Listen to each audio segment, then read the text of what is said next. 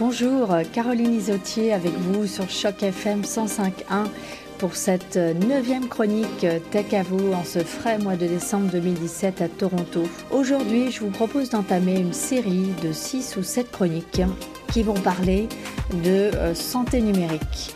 Et alors, ils vont en parler d'une façon dont vous n'avez pas forcément l'habitude d'en entendre parler, parce qu'on va évoquer des aspects qui sont euh, relativement mis sous silence euh, encore aujourd'hui euh, au Canada, à Toronto. C'est-à-dire qu'on va parler des aspects plus psychologiques de la santé numérique.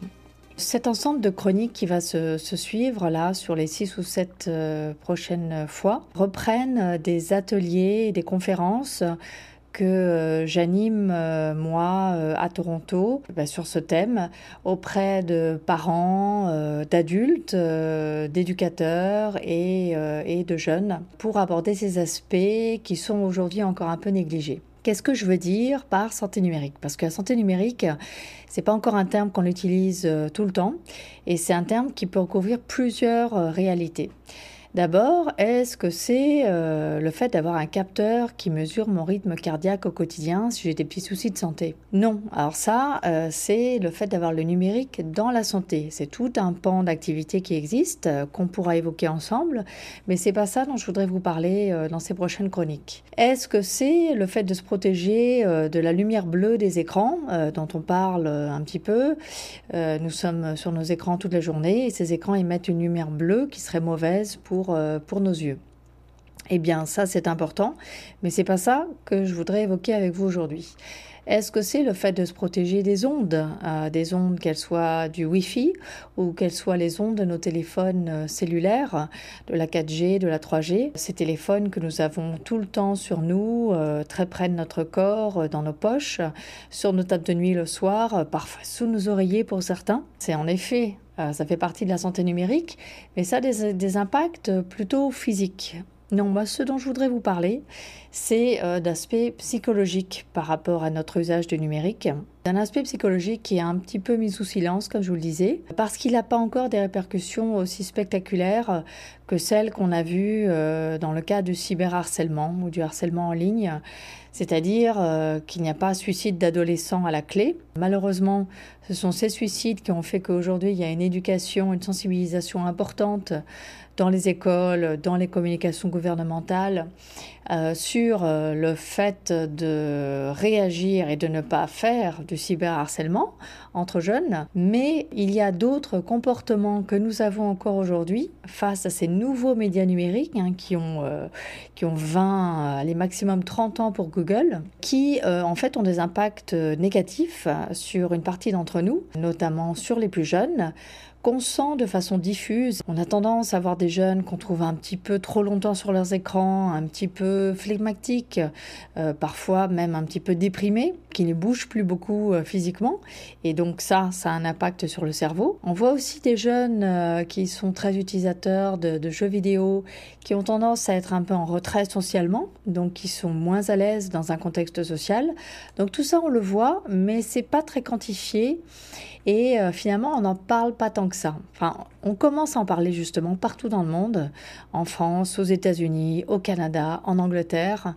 Et euh, c'est de ça que je vous propose de traiter dans les six prochaines chroniques sur la base d'ateliers euh, de santé numérique psychologique que j'anime auprès donc de différents publics à Toronto. Je parle en gros de tout ce qui touche à la quantité et à la qualité de contenu que nous ingérons via les différents écrans ou via en tout cas les médias numériques, nous et les plus jeunes, et comment euh, nous ingérons ça, un peu à la façon dont euh, on sait qu'il faut euh, finalement manger sainement, et eh bien de se poser la question de l'aspect sain des nourritures numériques que nous consommons, nous et les plus jeunes.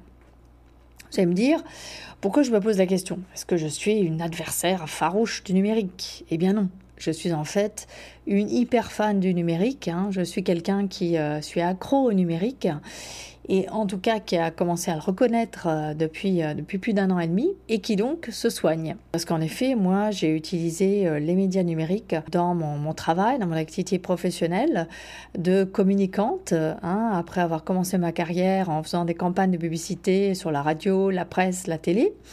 Eh bien, je suis passée à partir des années 2000 et d'un séjour à San Francisco, près de la Silicon Valley, à euh, l'utilisation du web, euh, de l'email, puis des réseaux sociaux pour aider les entreprises à faire connaître leurs produits ou services, puisque de plus en plus d'entre nous euh, sommes utilisateurs de ces outils de communication. J'ai une appétence particulière pour tous ces Apple, Google, Snapchat, Instagram, Facebook, mais j'ai un petit peu de recul que mon grand âge me donne en étant une femme de plus de 40 ans qui est particulièrement connecté, euh, j'ai pu commencer à sentir les effets psychologiques du point de vue dépendance que l'on pouvait développer vis-à-vis de ces outils. Et dont évidemment les fabricants de ces outils parlent le moins possible, et dont les jeunes euh, parlent peu également, puisque eux sont euh, bah, quelque part pas en position d'avoir ce recul, puisque c'est tout ce qu'ils ont connu.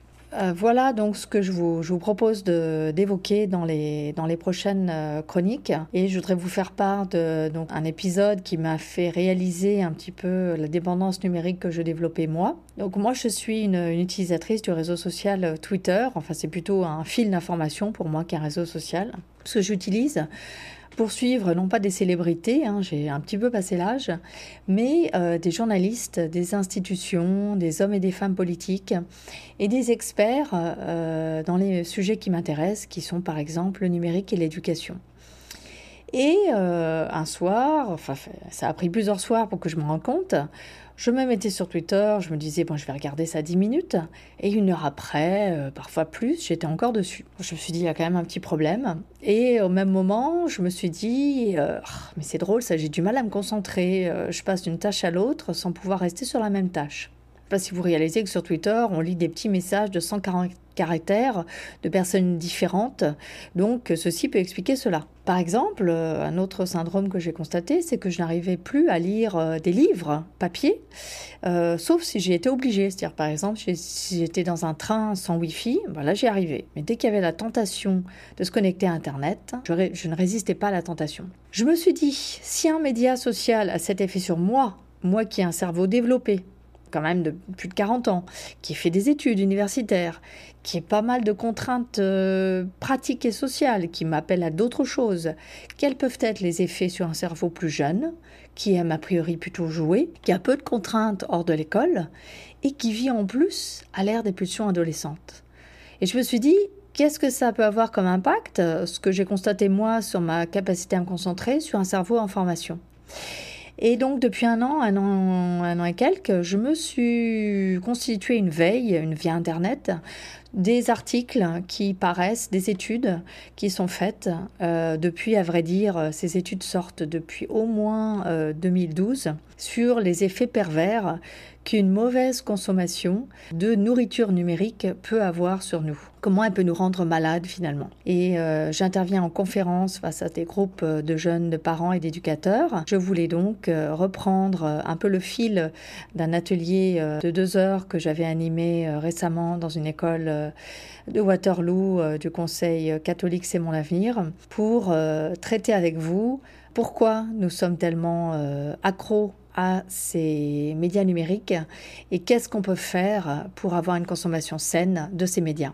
Donc la suite dans une prochaine chronique avec vous si vous avez des commentaires sur la page Facebook de Choc FM 105.1. À bientôt.